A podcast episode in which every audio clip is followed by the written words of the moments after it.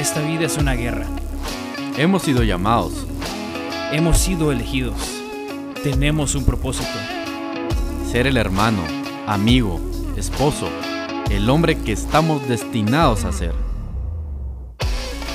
Nuestra intención es motivarte a que salgas a pelear la batalla de tu vida. Debes seguir avanzando. Debes seguir luchando. No estás solo, estás en, la, trinchera. Nuestro invitado del día de hoy es ejecutivo, autor y embajador de la gratitud. Su trayectoria profesional incluye haber trabajado en IBM, Citigroup, Exxon y en los últimos 16 años en la Corporación Multiinversiones en Guatemala, CMI, en la cual actualmente tiene el cargo de Corporate Managing Director. En el 2016, él arranca el año queriendo escribir 365 días de gratitud. Poco sabía que iba a ser el año más difícil de su vida. Lo más impresionante es que aún con los retos más grandes que él ha vivido, pudo terminar el año con un 365 agradecimientos, con esto nace el libro El legado de Tiago. Luis Pedro es realmente una persona excepcional, no solo por sus logros profesionales, sino también por el estilo de vida y la actitud que mantiene hacia la vida. Prepárense, porque la conversación que están a punto de escuchar creo que puede cambiarles la vida. Con ustedes, Luis Pedro Recinos. Hola a todos, bienvenidos a un episodio más de La Trinchera. Qué alegre poder estar aquí con ustedes una semana más. Y mm, estamos súper felices, esperamos que se hayan disfrutado el último episodio. Como todos los anteriores, como ustedes saben, Guille siempre se confunde.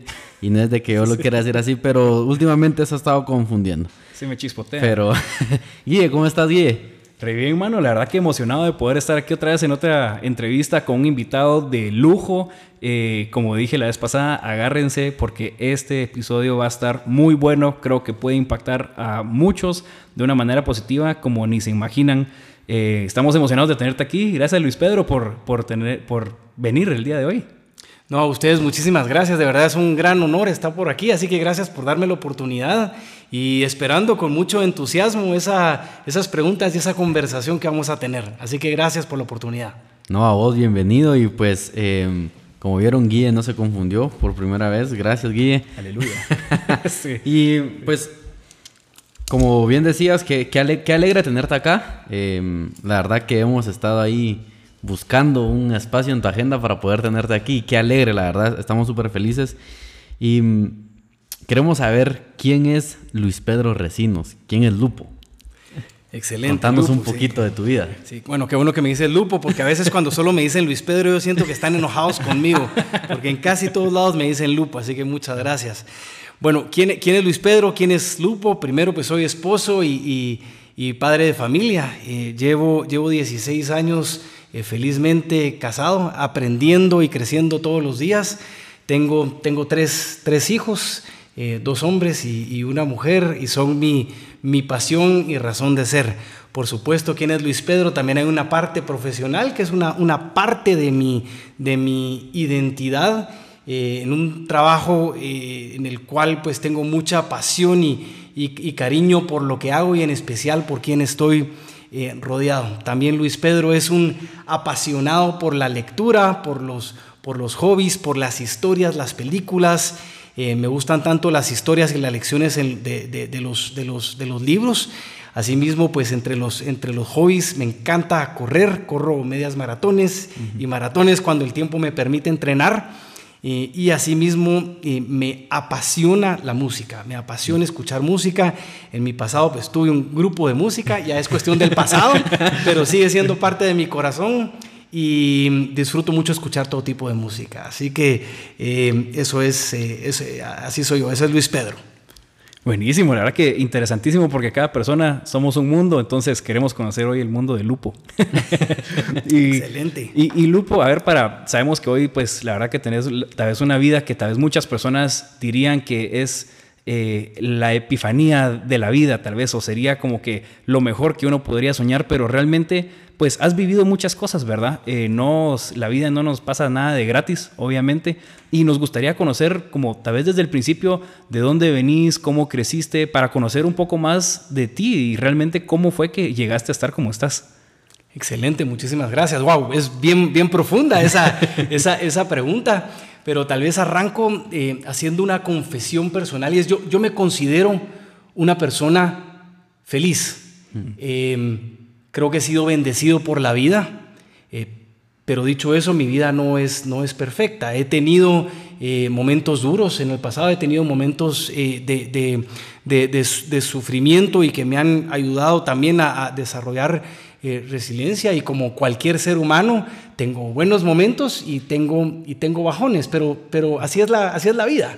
Así es la vida y, y la conclusión es no existe, no existe una vida perfecta, la mía no lo es, eh, pero, pero me considero una persona muy, muy feliz.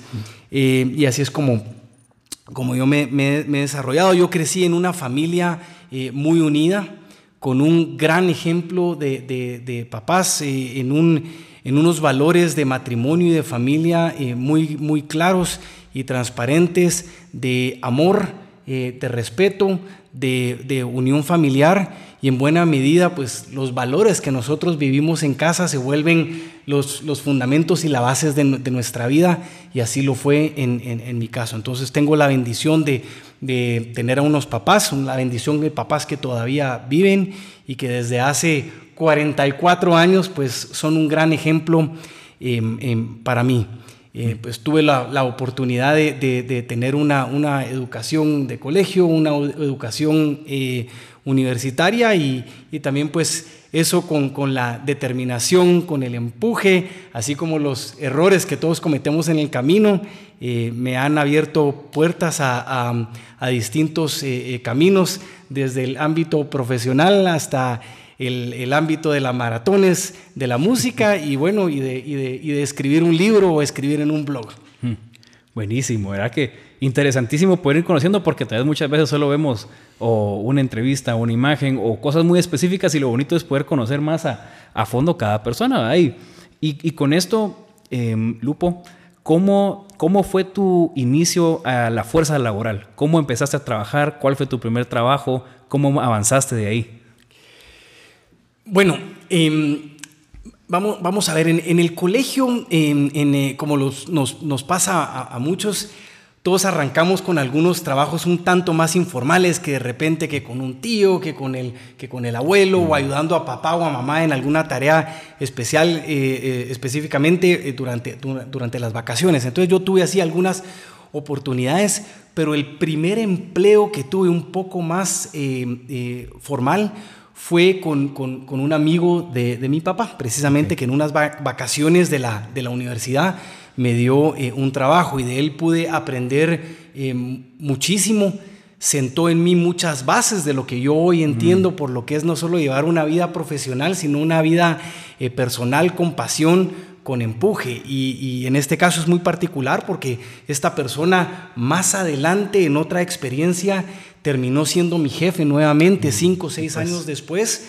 Y, al día de hoy, aunque, aunque ya no, él ya no es mi jefe, seguimos teniendo una relación de amistad y de respeto mutuo y en buena medida pues él también sigue siendo una especie de mentor para mí. Entonces mm. así fue como arranqué yo en el mundo laboral. Obviamente pues después uno se gradúa de la universidad, uno empieza a buscar oportunidades, uno prueba un trabajo, en el primer trabajo uno todavía no entiende mucho, uno no se, no se ha terminado de de, ubicar y así lo fue en mi caso. Habré tenido dos o tres trabajos en donde iba entendiendo qué me gustaba, qué me apasionaba, en qué era bueno yo, en qué no era bueno yo.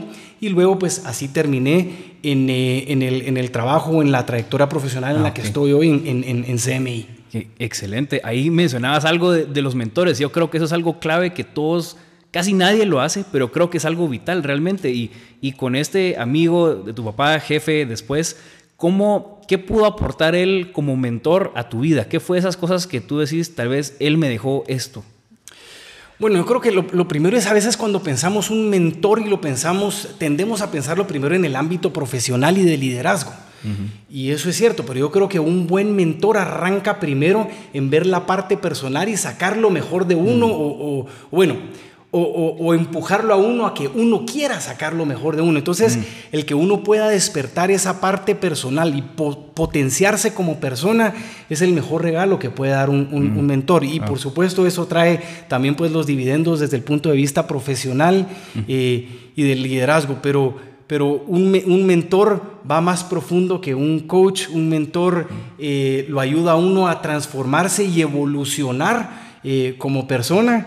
Y y pienso yo que un, mentor realmente es para, para toda la vida, mm, porque a veces uno puede tener una relación, digamos, un poco más formal con un mentor de, un mentor de bueno, nos vamos a ver eh, una vez al mes, o un mentor que, que, que, puede ser un jefe y uno lo mira pues todos los días o casi todos los días, pero las enseñanzas de un verdadero mentor son para toda la vida.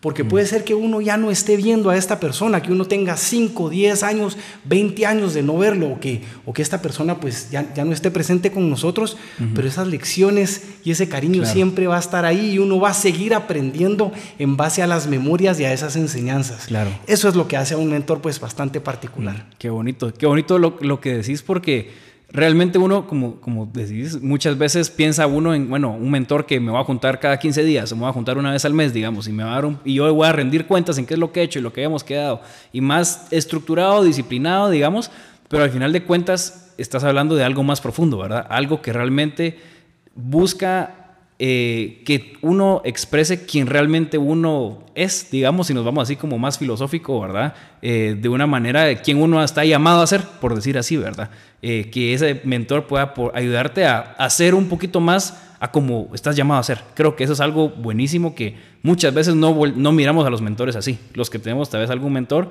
tendemos a verlo como, bueno, alguien que me ayuda y que tal vez ha alcanzado el éxito en el área que yo estoy buscando y cómo me puede ir ayudando en la industria o lo que sea, pero muchas veces va más allá, ¿verdad? Y ese es justo el, el, corazón de lo que realmente es un mentor.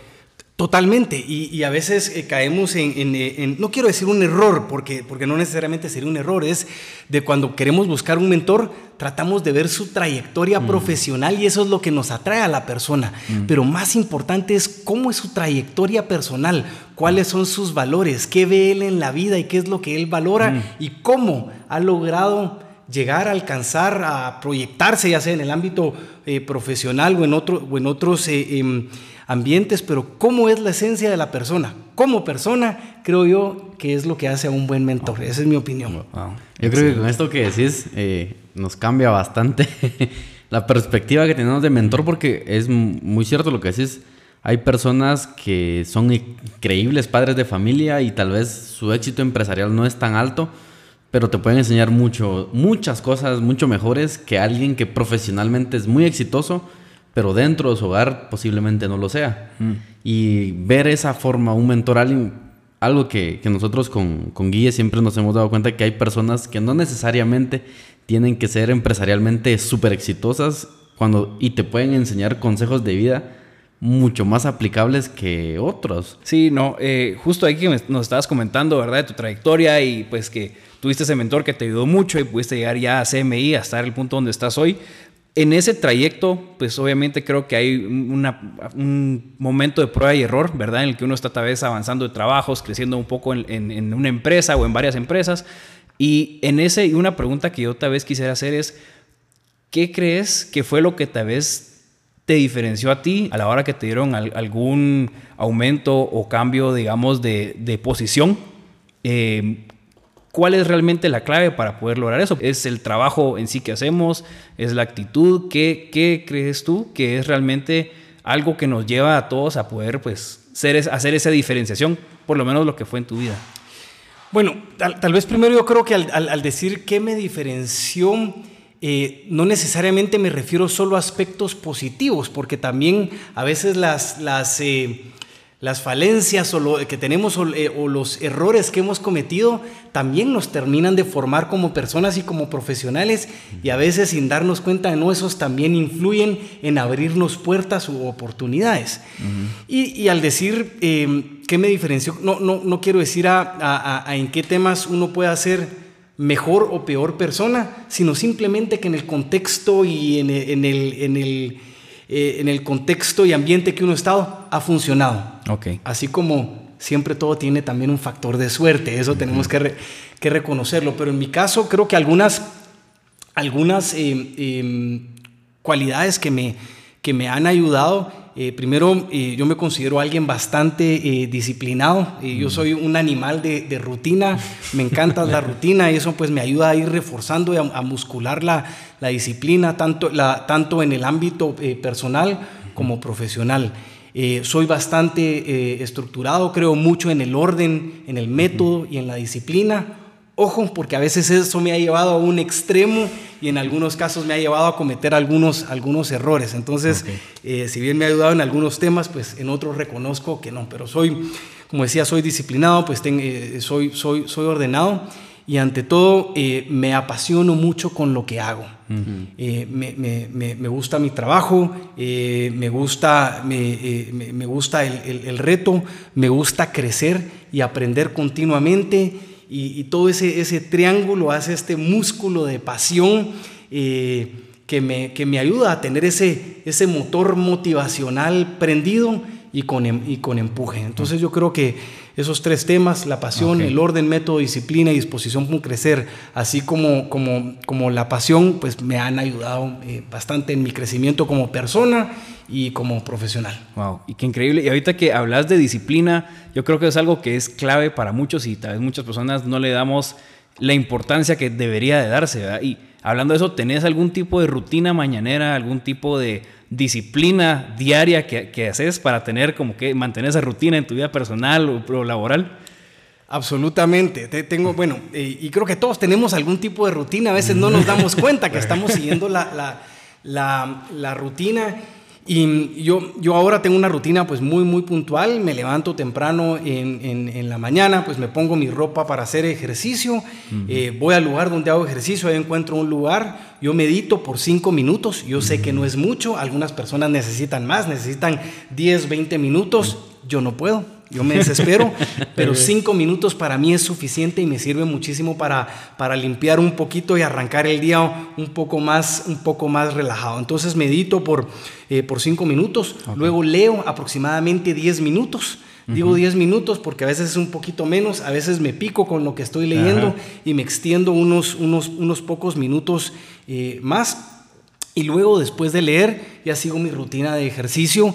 A veces hago 30 eh, minutos de ejercicio y si el tiempo me lo permite, depende pues a, qué horas arrancamos las sesiones de trabajo, si el tiempo me lo permite, pues hago hasta tal vez una, una hora de, ejercicio. Entonces, esa es la rutina que me ayuda a arrancar el día energizado, motivado, con la mente abierta y listo pues para entrarle a los, a los desafíos que el día va a traer. Eh, así que esa, esa es mi rutina de las mañanas. Por supuesto, a veces hay excepciones. Eso, iba a preguntar. A veces, eh, de repente, pues un domingo uno se quiere levantar un poco más tarde, o de repente, pues uno tuvo una cena el día anterior y, y, se desveló, o a veces tenemos que arrancar una reunión del trabajo muchísimo más temprano de lo, de lo, de lo usual y ahí nos vimos apretados en tiempo, entonces eh, hay que darnos permiso a ser un poco flexibles, eh, pero lo importante es mantener la cadencia, ¿verdad? Ser constante, ahí está. Seguro, sí. La verdad que es, es como decís, todos tenemos una rutina en la mañana, pero creo que la clave es ser intencional con qué rutina tenemos, ¿verdad?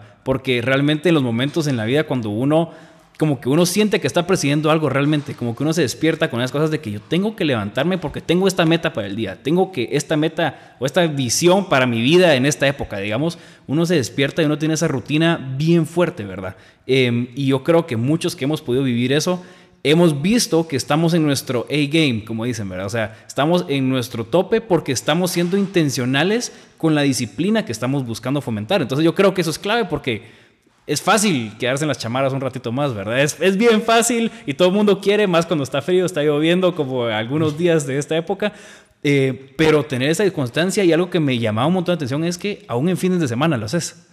Así es, así es. No todos, no todos, pero, pero, sí la intención es hacerlo eh, pues todos los fines de semana cuando se puede, ¿verdad? Y a veces pues, pues puede que saliste con la familia, eh, no sé, que te fuiste a, alguna finca o, te mm. fuiste al bosque o algo y no vas a poder practicar tu rutina de la misma forma. Entonces tenemos que darnos permiso a ser flexibles. Mm. Pero aquí lo important, la importancia es que, que, que, esa rutina la hagamos parte de un ritual y mm. se vuelve, se va volviendo ya un hábito y parte de tu sistema, de tu sistema eh, eh autónomo y que lo hagas con cadencia, como decía, con la, con la flexibilidad, porque yo creo firmemente que la cadencia y esa consistencia es más importante que la intensidad. Digamos, yo creo que es mejor hacer ejercicio todos los días o casi todos los días por 20 minutos que hacer ejercicio solo una vez a la mm. semana por, por dos horas. Mm, porque, porque uno sí te va a generar un hábito, lo otro no necesariamente, ¿verdad? Mm, exacto. Y yo creo que eso en muchos casos, tanto en ejercicio como en metas de la vida, creo que mucha gente trata de morder más de lo que puede masticar, ¿verdad?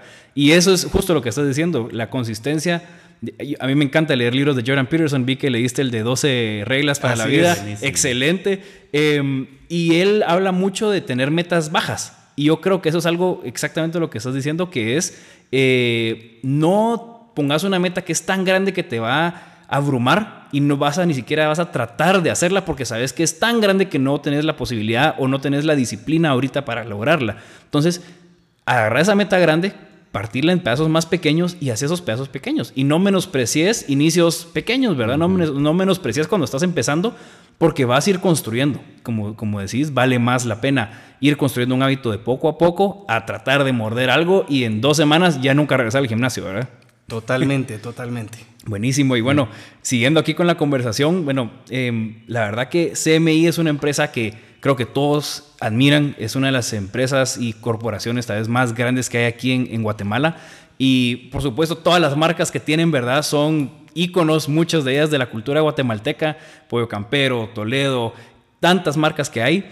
Y yo entiendo que uno de los aportes que tú has podido llegar a, hacer ahí en CMI es poder unificar todas las diferentes unidades de negocio que tenía y poder ponerlas bajo la sombría de CMI. Porque por lo que entiendo antes, eh, hablando en un ejemplo de los correos, digamos que Guillermo Morales arroba Pollo Campero o Guillermo Morales arroba eh, Toledo, digamos. Pero ahora los correos son arroba somos CMI. ¿Cómo, ¿Cómo lograste o cómo fue la planificación y la implementación de hacer toda esa transformación de tanta gente?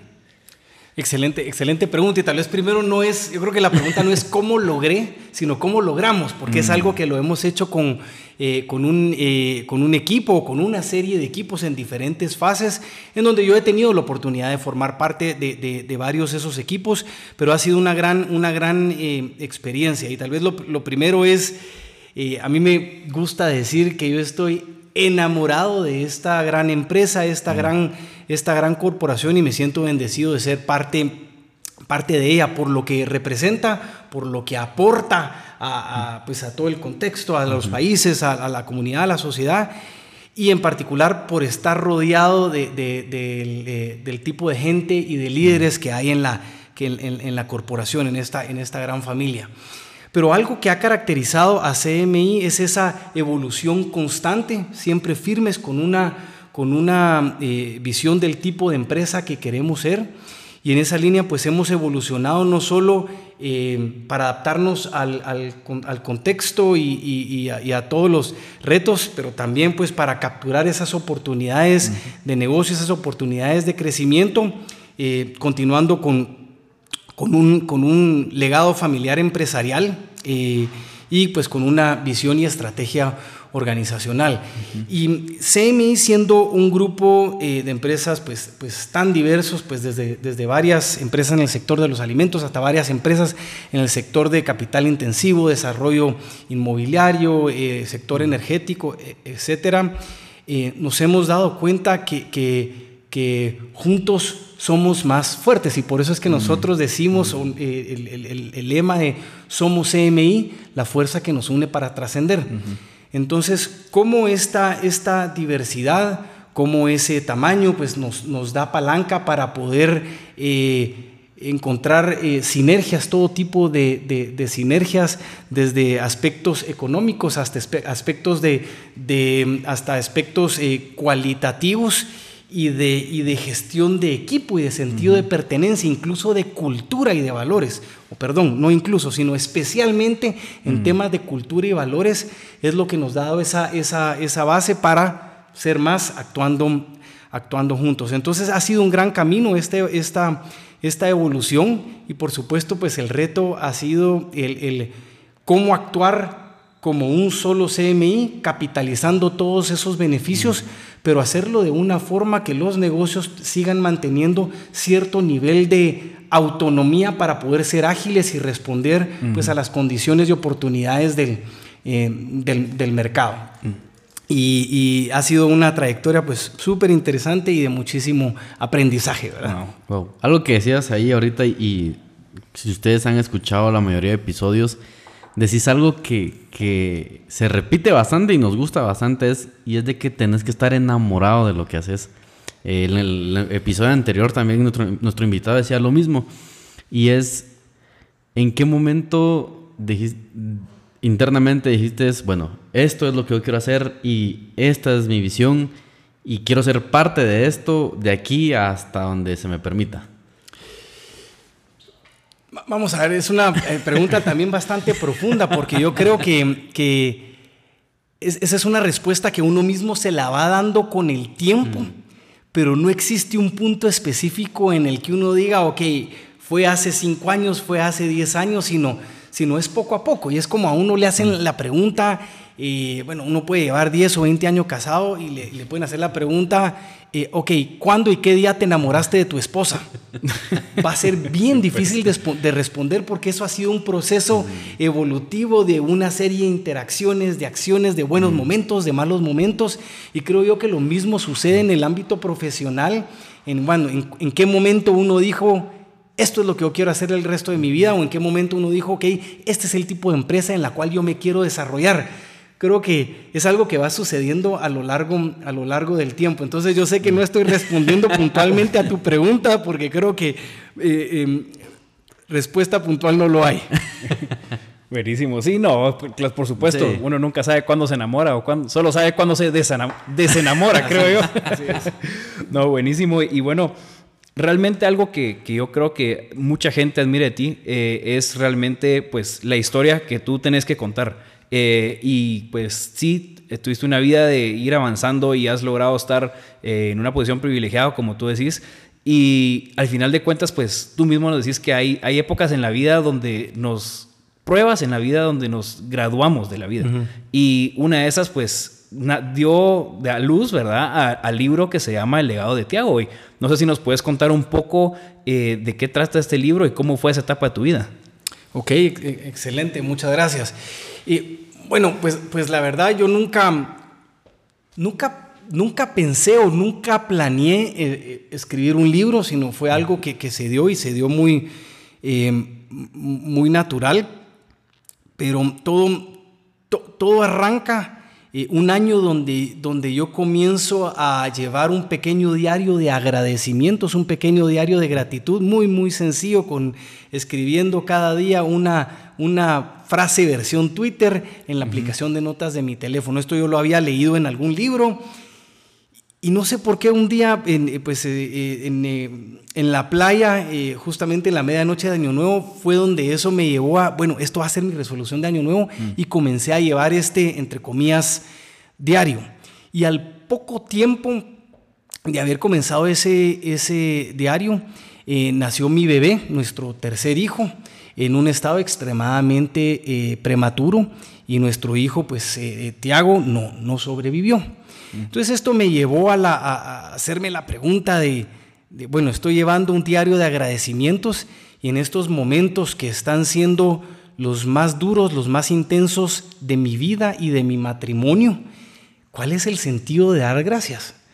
Y yo, yo, me hice la pregunta, voy a parar, este no fue un buen año para arrancar este, este, esta resolución de año nuevo y tal vez lo voy a retomar el año entrante.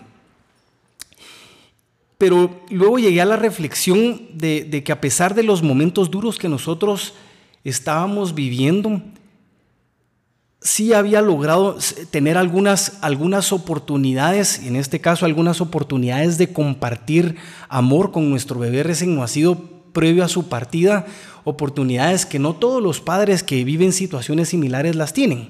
Y en la nuestra fue que nuestro bebé, pues a pesar de que nació extremadamente eh, eh, eh, prematuro, previo a que él partiera, nosotros tuvimos la oportunidad de cargarlo y tenerlo con nosotros aproximadamente, habrá sido media hora o, una hora, y, y, fueron momentos de, de amor, es cierto, momentos tristes, yo recuerdo pues todavía como las lágrimas de mi esposa caían encima de la carita de nuestro bebé Tiago, pero aún siendo momentos tristes, fueron oportunidades de compartir amor. Y yo cuando tuve esa realización me dije, ahí hay una oportunidad por dar gracias. No me quita el dolor. Eso no elimina que estoy destrozado y estoy triste, pero ahí hay una oportunidad y por eso yo voy a agradecer. Cuando documenté ese agradecimiento en mi diario esa misma noche, fue como ese punto de inflexión en donde yo comencé a entender lo que verdaderamente representa el agradecimiento en nuestras vidas. Y en buena medida eso me, me, ayudó o nos ayudó a con mi esposa pues abordar todos esos retos de una forma diferente. No dejó de ser duro, no dejó de ser triste. Eh, ese duelo pues duró varias semanas y meses, incluso en algunos casos eh, años pero nos llevó a vivir eh, un año muy particular y, muy intenso. Y además nuestro siguiente bebé, porque quedamos embarazados eh, de nuevo, bueno, mi esposa me regaña cada vez que digo embarazados. Volvimos a quedar esperando un bebé, eh, esperando un, un, bebé muy, muy pronto. Y nuestro cuarto hijo, Fabián, ese mismo año volvió a nacer en un estado extremadamente prematuro. Entonces vivimos como una serie de déjà vus y, gracias a Dios pues esa historia termina muy diferente porque Fabián, nuestro cuarto hijo, hoy tiene cinco años, es un, mm, niño completamente eh, eh, sano, es un milagrito porque él nació en una condición bastante similar a la que, a la que había nacido Tiago. Tiago mm. nació de 24 semanas, Fabián nació de 26 semanas. Pues. Em, pero, pero todo salió muy bien y terminó siendo un año muy, muy intenso y un día que yo estaba compartiendo con un grupo de amigos todo lo que yo había, todo lo que yo había vivido y todo lo que sentía de, miren, fue un año muy intenso de mucho sufrimiento, pero a la larga siento que fue un año de mucho crecimiento en mí como persona y en mi matrimonio. Y compartiendo todas esas reflexiones, luego una persona del grupo de amigos me dice, mira, se me erizó la piel cuando te estaba escuchando, ¿has pensado documentar esto en un libro? Y fue ahí lo que se sembró la, la, semillita y, fue así como, como a los pocos días pues comencé a escribir una, una página. Yo antes ya había escrito una carta, de, una carta a, a, a Tiago y, y, que con esta idea de mi amigo terminé de escribir la carta y fue como comencé a hacer el intento por escribir un libro y eventualmente pues terminó siendo pues el libro que ya tenemos, que ya tenemos hoy. Wow, que es que realmente es impresionante poder escuchar, la verdad, las historias que muchas veces ni siquiera nos imaginamos que gente conocida vive. Y creo que este es un caso eh, específico, claro, es, tu historia, es lo que le pasó a ti, a tu familia, a tu esposa, eh, a tu hijito también. Y es algo que realmente creo que pasa más seguido de lo que uno, de lo que uno se imagina, ¿verdad? Lo que pasa es de que cuántas personas realmente lo dicen, cuántos hombres tal vez lo están contando o compartiendo la dificultad que es haber, haber perdido un hijo, ¿verdad? Em, y cuando tú estabas viviendo esa época, ¿cómo, cómo trataste o cómo lidiaste con, con ir al trabajo y tener un puesto de liderazgo y tratar de influir a gente y liderar a personas y después regresar a tu casa y estar totalmente quebrantado y no, y pues tratar de vivir las dos al máximo, ¿verdad? ¿Cómo, cómo pudiste vivir eso? Bueno, tal vez lo, lo, lo primero es que todos los seres humanos, y esto algo comentaba antes, pasamos por momentos duros de desafío, de pérdida eh, y de dolor. A veces nos toca, como comentaba pues antes, en, en diferentes, en diferentes contextos. Y, eh, pero el tener esos, esos bajones son parte de la vida, eh, son parte de lo que nos hace seres humanos. Y la pregunta no tanto es qué nos sucede, sino cómo, reacciona, cómo reaccionamos ante todo lo que nos sucede. Y nuevamente, pues yo ahí tuve, primero, pues tuve una, eh, o tengo una gran bendición y es de ser parte de la organización de la cual, en la cual pues yo hoy me, me desarrollo profesionalmente. Eh, yo siempre tuve todo el apoyo. Eh, toda la, empatía de la empresa, de mi equipo de trabajo y cuando uno está rodeado de grandes seres humanos, de grandes líderes que a uno le dan ese, no solo ese apoyo emocional, sino también ese, ese respaldo eh, físico y apoyo en el contexto de trabajo, eso hace una gran, una gran diferencia y a uno lo ayuda a salir adelante más, eh, un poco más, más, rápido, pero ante todo a salir fortalecido de de esos desafíos. Entonces, pues, como, comentaba, el ser parte de una organización que tiene a la gente en su corazón y no solo es algo que se dice para que suene bien, sino genuinamente. Nosotros en CMI decimos que el corazón de CMI está en la gente y eso se vive cada uno de los días a través de nuestros valores, tanto en cómo nos desarrollamos en el trabajo, pero asimismo en cuando suceden este tipo de cosas de, desafío personal. Entonces, la atención a las, a las personas eh, es, eh, en este caso, pues fue, fue, de gran apoyo para poder transitar por esos momentos duros. Wow. Mm. Y sé que esta pregunta no estaba, pero me gustaría preguntarte algo y es, sé que tú y nosotros somos muy jóvenes y todavía no estamos casados y, y una parte de nuestro plan es llegar a casarnos y tener hijos, pero Posiblemente haya alguien en la audiencia que vivió lo mismo y nunca lo expresó.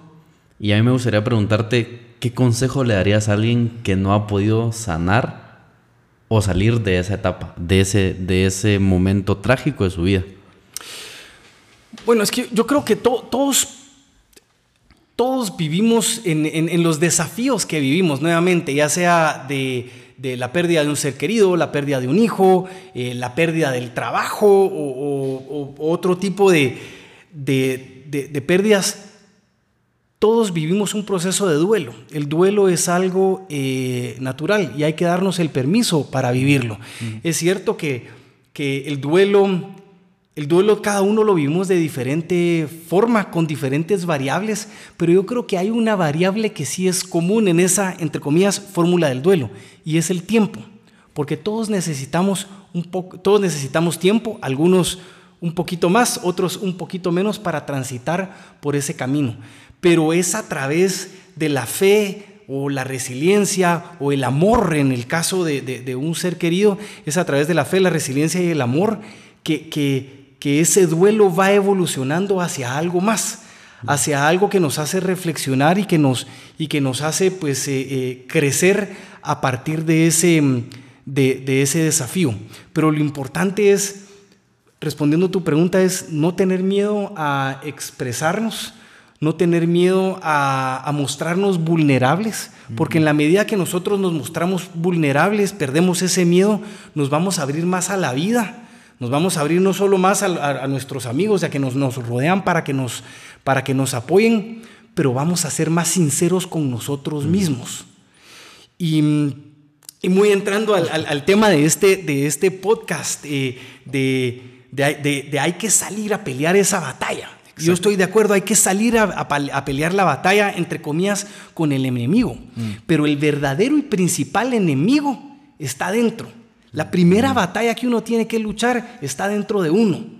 Entonces, cuando uno se abre el corazón y conecta con uno mismo, uno se va a ayudar a, transitar por esos caminos eh, de dolor, de reto y de desafío. Así que mi, consejo a las, personas que estén pasando por ese tipo de, desafíos es eh, no temer a mostrarse vulnerables, no temer a hablar con, alguien más, con la esposa, con un amigo, con los papás. Hay mucha gente que, nos quiere y que nos rodea y que, que están dispuestas a, ayudarnos y a escucharnos.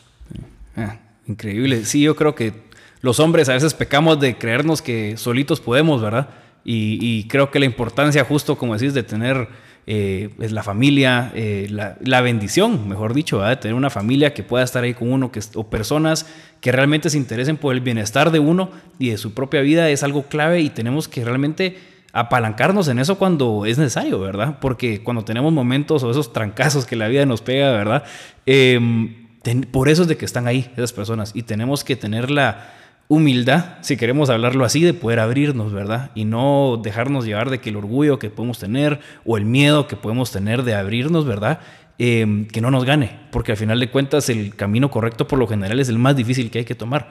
Entonces, em, eso es como que a veces una pequeña frase que yo vi una vez de una película donde sale Oscar Isaac, donde él dice, en el momento donde más miedo te da de saltar, ahí es donde tienes que saltar. Y yo creo que esa onda es exactamente lo que tenemos que hacer en, cualquier momento de la vida, ¿verdad? Claro, pero hablando de, todos estos momentos difíciles, digámoslo así, trágicos de la vida, en ese momento donde estamos en esa duda de si saltamos o no, eh, no tienes que pensar, dale viaje, haz lo que, sabes que es correcto y trata de, luchar por tener esa mejor vida que tenés que salir a alcanzarla y, y traerla, ¿verdad? Y Creo que eso es impresionante porque al final de cuentas nos convierte en hombres mejores. Creo que el sufrimiento, sea algo que nosotros nos ocasionamos a nosotros mismos o algo que la vida nos trae, nos va a construir de una mejor manera si lo aceptamos y, luchamos, digámoslo así. Y a ver, si, si vemos que el sufrimiento es como ese carbón que la vida nos tira y nos deja todos sucios si lo agarramos, pero si lo pulimos y llevamos el proceso específico, podemos sacar realmente ese diamante que tiene adentro, ¿verdad? Entonces, eh, yo creo que ese es el valor de tener y apreciar realmente los momentos difíciles de la vida. Y, y siendo intencional en tal vez seguir mejorando, ¿verdad? Que yo creo que ese es todo el punto de hoy, del podcast, de siempre.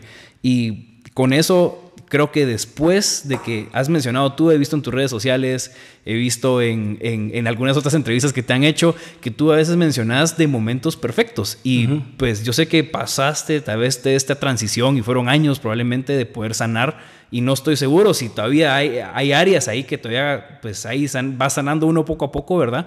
Pero hablas de esos momentos perfectos y de apreciarlos. Y yo vi en tus redes sociales un, un, post que subiste donde estás en una montaña rusa con tu hijito y es en la pura bajada de la montaña rusa y tú estás feliz y tu hijo tiene una cara de susto, de adrenalina, de que no sabe qué es esto. Y me encanta porque decías algo por, por las palabras de los momentos perfectos hay que apreciarlos, ¿verdad? Y hay que saber cuándo son y, y cómo pasaste de tener, digamos, unos momentos tan difíciles a poder llegar a esta mentalidad de apreciar los momentos perfectos. Sí, bueno, eh, para mí los momentos perfectos significan un montón y de hecho el, entender y toparme con ese concepto, que de hecho fue, yo lo leí en un libro, un libro de un autor que se llama Eugene O'Kelly, el libro se llama Chasing Daylight, en español de hecho se llama Momentos Perfectos. Y él define los, los, momentos perfectos como aquellos pequeños y cortos lapsos de tiempo en los cuales estamos viviendo una, una felicidad tan pura y tan genuina que lo sentimos en lo más profundo de nuestro ser. Y esos momentos perfectos pues pueden durar media hora, una hora, en algún momento que estamos compartiendo con la familia, con nuestros hijos, con los amigos, jugando cartas o jugando un juego de mesa. O asimismo pueden ser momentos que duran unos pequeños cortos lapsos de tiempo. Pero no importa, no importa cuánto duran, sino qué tan profundo llegan y sentimos esos momentos. Y a mí lo que más me gusta de esto es que los momentos perfectos eh, son, un tema, son, son, son un tema de actitud. Porque todos vivimos una serie de momentos perfectos a lo largo del día. Es cierto, hay buenos días y hay, y hay, hay, malos días. Como decía, de eso se trata el ser humano. Pero los momentos perfectos son un tema de actitud.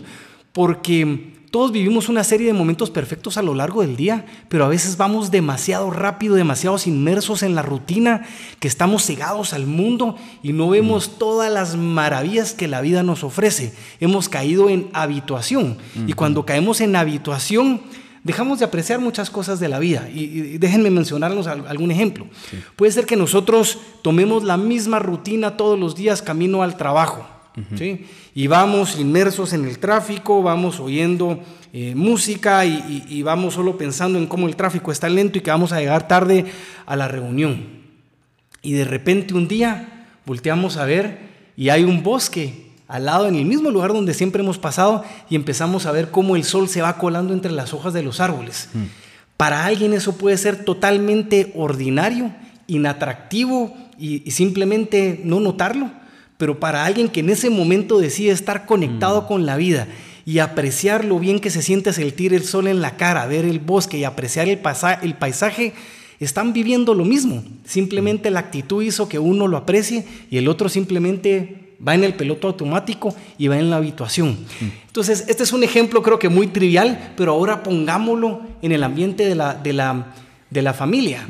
Yo puedo ir y, lo pongo en un ejemplo que a veces me ha pasado. Yo puedo subirme a la montaña rusa con mi hijo y yo puedo estar más enfocado en tomar el video y que el video salga bien para poderlo subir a, Instagram, o yo puedo estar enfocado en ver y gozarme la cara de mi hijo, de su adrenalina su, su, y su descubrimiento de esta nueva sensación en la vida de estar montado en una montaña rusa.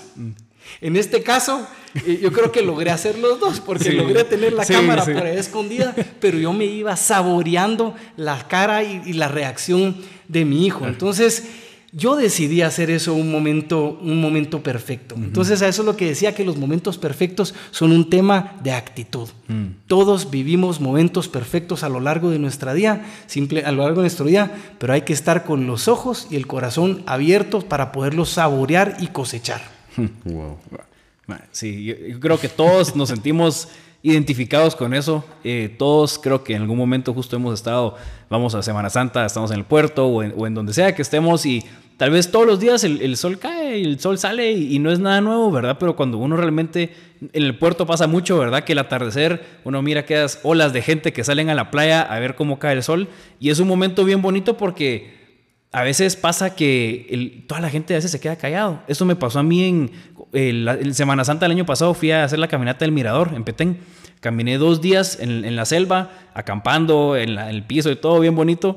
Y algo que pasa que es inexplicable realmente ahí es, y tal vez uno de los momentos perfectos que yo he vivido, es que cuando uno llega al mirador y uno, uno sube a la Danta, que es la pirámide más grande que hay, eh, uno está rodeado de selva, son kilómetros y uno mira que la, esfera de la Tierra pues se esconde, ¿verdad?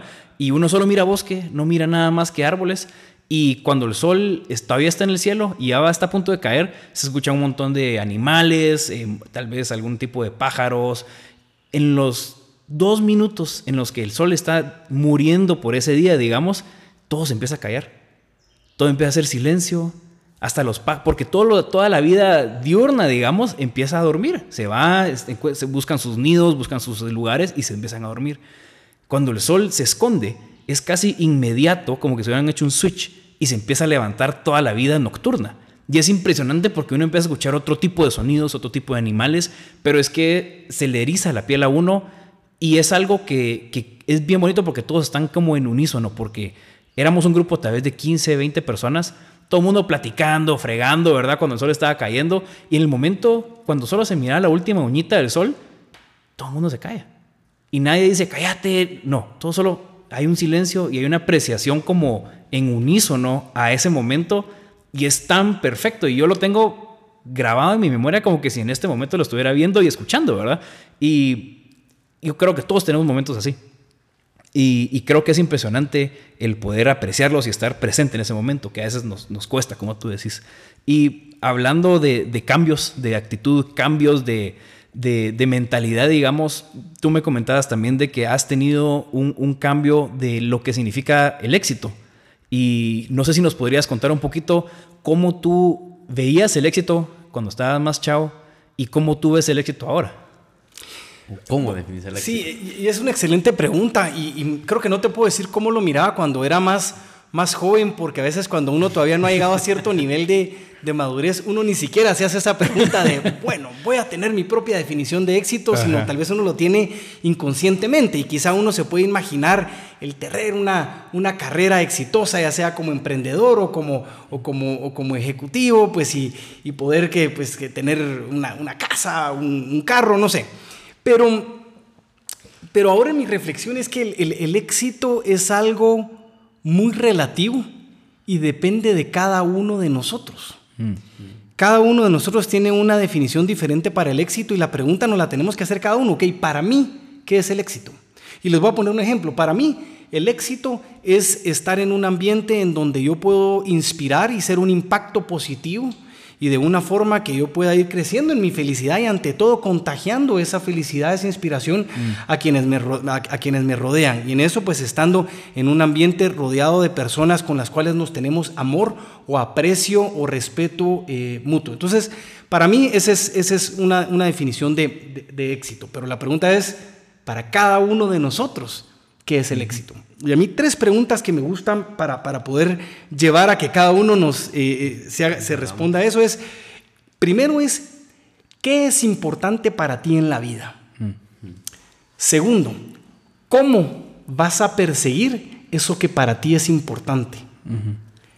Y tres, ¿cómo vas a medir o con qué, entre comillas, KPIs vas a determinar si están teniendo un, un nivel de satisfacción en la vida? Entonces, si tú te respondes esas tres preguntas, ya tendrás indirectamente una definición de éxito para ti mismo. Ahora aquí lo curioso es que eh, respondiendo estas tres preguntas, uno termina de descubrir cuáles son sus valores, qué y cómo cada uno valora la vida. Entonces, por eso, nuestra definición de éxito depende de nuestros valores personales. Y si alguien tiene una definición de éxito diferente a la de, alguien más, para una persona el éxito puede ser amor y unidad familiar. Perfecto. Para otra persona el éxito puede ser eh, tener una carrera profesional eh, exitosa y puede ser que no le importe mucho el tema de la, de, la, de la, familia. Yo no quiero decir que uno es mejor o peor persona que la otra, sino simplemente valoran la vida de una forma diferente. Entonces, no se trata de, de quién está en lo correcto y, quién no, sino nuestros valores determinan nuestra definición de éxito. Wow. wow. Y eso es clave, porque yo creo que un hombre sin valores es como un, un velero sin, sin, vela. Creo yo muchas veces solo nos va llevando la corriente a donde uno quiera o con, con el grupo de gente con el que te estás juntando, te acoplas a ese grupo de gente o a ese humor, a ese tipo de manera de hacer, es un tipo de manera de ver la vida. Pero si tú no buscas tener los valores y realmente entenderlos, porque muchos creo que todos asumimos que somos correctos, todos asumimos que no somos mentirosos, todos asumimos que somos la mejor persona del mundo, ¿verdad?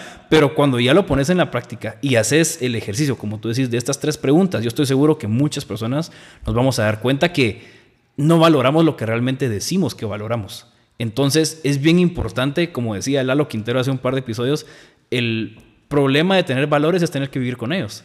Porque hay veces que esos valores no te van a llevar a, y Carlos Castillo también decía esto, no te van a llevar a tener un momento satisfactorio en ese momento, porque hay veces de que vas a, entre comillas, castigarte con tal de mantenerte en tus valores, ¿verdad? Vas a hacer lo que no, lo que tú quisieras hacer, vas a dejarlo pasar con tal de mantenerte firme en los valores porque sabes por qué es que lo estás haciendo y tenés esas mediciones y sabes que llevas un rumbo, ¿verdad? Yo creo que eso es increíble y pues hablando de, de tu definición del éxito, yo creo que pues, por lo que se ve mucho en tanto en redes sociales como lo que la gente que te conoce comenta de ti es de que realmente sos un hombre que ama su familia y que su familia es de las cosas principales en su vida. Y, encontré un blog eh, en tu página que donde describís de que si uno haces la pregunta que si uno realmente está siendo un buen papá o no y me encanta porque en ese, en ese blog escribís de que pues uno muchas veces puede tratar de hablarle a los hijos de qué es lo que deberían de hacer, pero al final de cuentas lo que más importa es el ejemplo que uno está dando.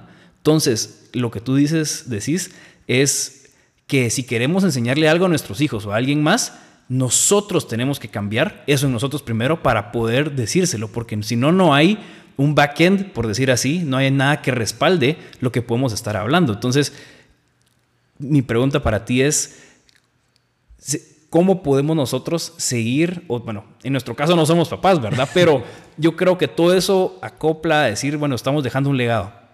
Como Tiago dejó un legado en tu vida y en la vida de todos nosotros que hemos, bueno, vamos a leer el libro y hemos visto tus charlas y te conocemos, eh, creo que todos también estamos dejando un legado en la vida y como las rutinas diarias que tenemos pueden ser conscientes o inconscientes, yo creo que tenemos que también aprender a apreciar de que todos estamos dejando un legado y, no sé, ¿cómo, ¿cómo crees tú que podemos ser más intencionales para dejar un legado positivo?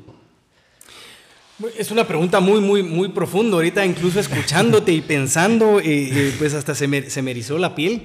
Y tal vez primero es comentar que a nosotros el, dolor que nos tocó vivir y en la, experiencia con la, partida de de, de Tiago para mí fue una, una, graduación de la vida. Y, más adelante te voy a comentar rapidito, les voy a comentar lo, lo, a entiendo con graduación de la vida. Pero, pero a mí me ayudó a abrir los ojos para conectarme eh, más conmigo mismo para hacer una reevaluación de mis, de, mis, de mis valores y de qué quiere decir vivir una vida placentera y dejar un legado.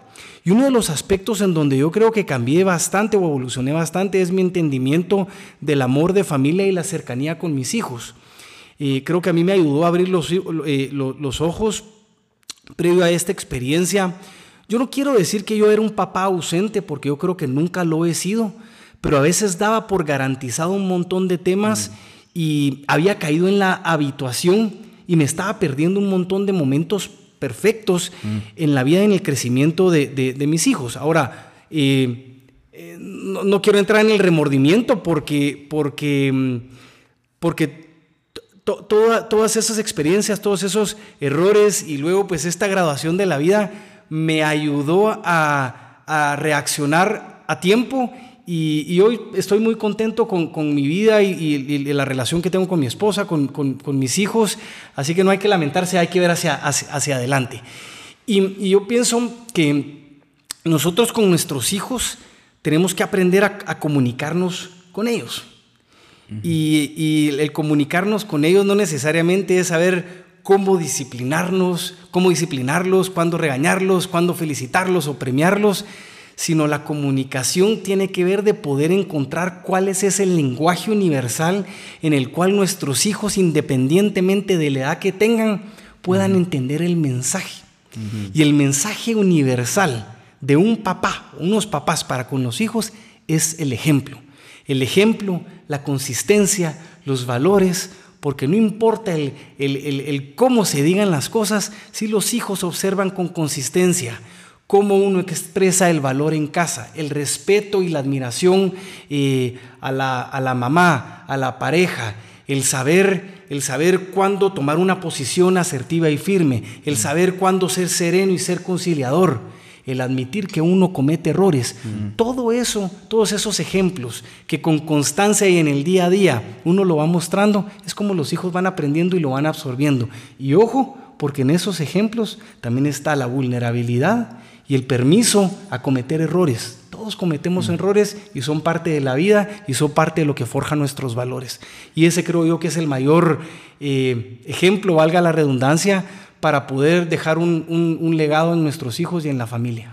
Wow, qué, qué increíble porque yo creo que todo, como digamos, todo funciona para bien eh, al final de cuentas eh, y pues aunque hay momentos bien difíciles en la vida, ¿verdad? Y, estoy seguro que eh, pues lo podemos leer de una mejor manera en el libro.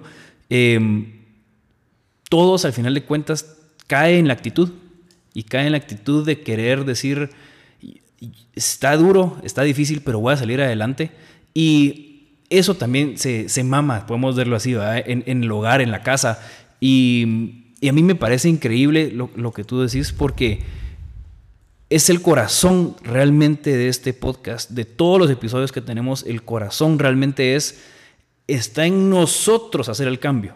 O sea, cada invitado que viene, cada persona que, habla y cuenta su historia, cuenta su, tema, digámoslo así, eh, la idea es que nos demos cuenta que no tenemos que estar tirándole la culpa a nadie más, no tenemos que estarnos haciendo las víctimas, sino que tenemos que ponerlos los pantalones cuando toca ponérselos y decir, yo soy el que tiene que cambiar. Si hay un problema en el equipo de trabajo, si hay un problema en mi relación amorosa o, familiar, ¿qué puedo hacer yo para cambiar y mejorar esto? Porque creo que hay cosas en las cuales uno no tiene control y cosas sobre las que uno sí tiene control. Y hay que preocuparse por las que uno sí tiene el control de cambiar y cambiarlas. Las demás no importan. Y yo creo que eso es clave que si de algo sacamos aquí hoy es poder regresar a eso, ¿verdad? Decir, a que final de cuentas mi vida va a cambiar, sí, sí yo cambio. Porque yo no puedo cambiar a los demás, mm. pero me puedo cambiar a mí. Y, es realmente un ejemplo, sos un ejemplo, Luis Pedro, Lupo, de, de eso, creo yo. Em, en lo poco que llevamos de conocernos, del libro, ¿verdad? Em, realmente sos alguien que en diferentes facetas y en todos lados donde uno pregunta acerca de ti, todo el mundo dice lo mismo. Y es una consistencia de vida que es admirable realmente. Y, yo creo que todos deberíamos de buscar ser así también, que no importa si preguntan por uno en el trabajo, en la familia, en la iglesia o donde sea o en misa, que la gente pueda responder de la misma manera. Ah, Lupo es alguien súper honesto, súper eh, es un líder nato, es alguien que ama a su familia. Cualquier persona lo dice. Y creo que ese es el reto y el sueño que todos como hombres deberíamos de tener, de que no importa dónde vamos, estamos tranquilos en ser quien somos, porque no, es, no estamos haciendo nada malo y no estamos persiguiendo nada malo. Y con no, no bueno, primero muchas, muchas gracias por, lo, por, por, los comentarios, pues me, me, siento honrado de escucharlos. Eh, por supuesto, cometo errores, meto la pata a, a, menudo y, y, pues tengo buenos y malos momentos, tengo momentos altos, momentos bajos, pero mira, eh, eh, con, lo que, con lo que comentabas, Creo que cualquier persona que está alcanzando, si tiene 19, 20 años o más de 20 años, tiene 100% de probabilidades que en algún momento de la vida va a tener alguna situación de pérdida o de, o de gran desafío o de dolor. Y de nuevo, como lo mencionaba antes, de eso se trata de ser humano. Y volviendo a lo que tú mencionabas de la actitud, a mí hay una frase poderosísima que me encanta y de hecho la comento en el libro y hablo de ella.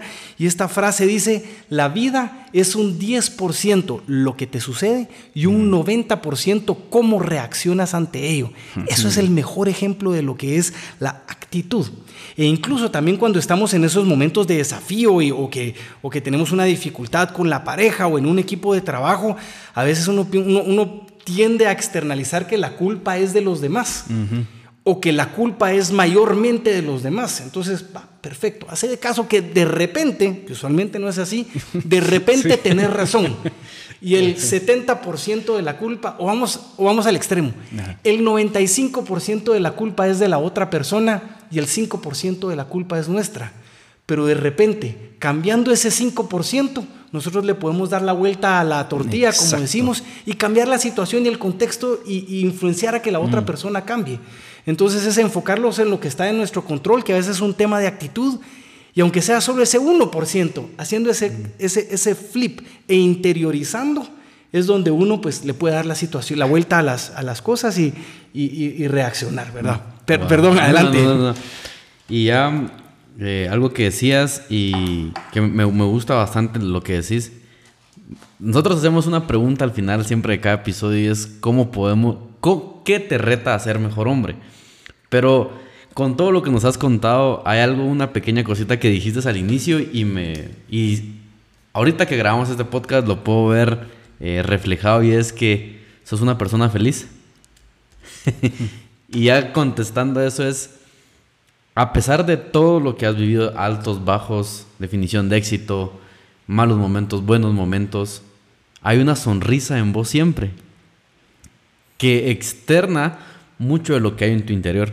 Y creo yo que en lo personal sos una persona de admirar, tanto por lo que transmitís como por lo que tu esencia dice que sos. Y de, veras que estamos súper agradecidos por, por tenerte aquí, estamos súper felices.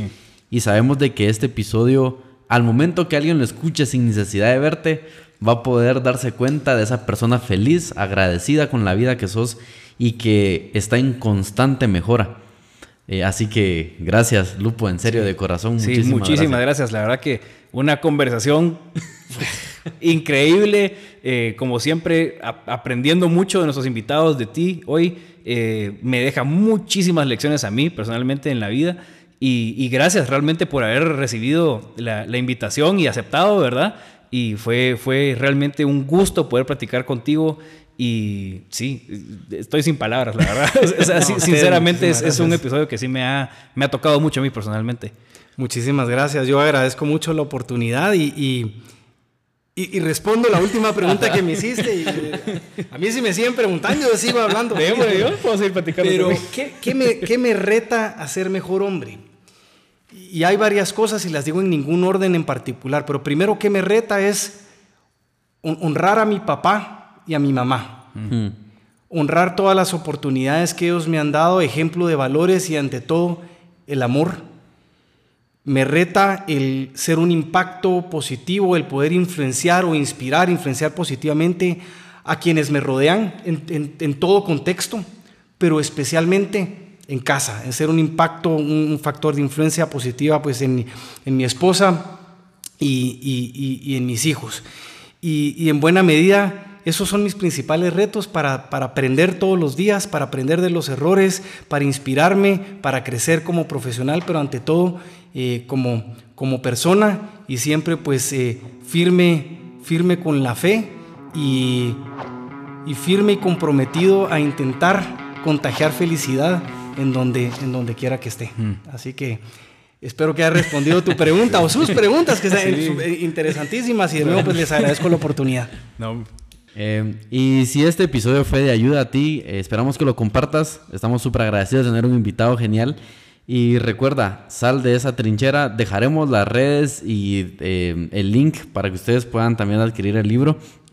Que puedan conocer un poquito más de la historia del legado de Tiago. Y pues, Guille, Sí, gracias a todos por estar aquí. La verdad que agradecidísimos. Estamos tres sentados aquí hoy, pero sabemos que somos 100, eh, más de 100 aquí eh, realmente que estamos conectados. Somos esa tribu eh, que está creciendo a ser un ejército y que estamos buscando pues generar hombres de valor, hombres, justos que puedan salir mm. a su, con sus familias, a, su trabajo, a realmente hacer un impacto como pues Lupo lo está haciendo, ¿verdad? Entonces, gracias a todos por, por unirse compártanlo, siempre está en nuestras redes sociales, no se olviden también de suscribirse a Spotify, Apple Music, eh, YouTube, ahí está, tenemos los planes y estamos trabajando para realmente salir con todo, no estamos hablando solo por hablar.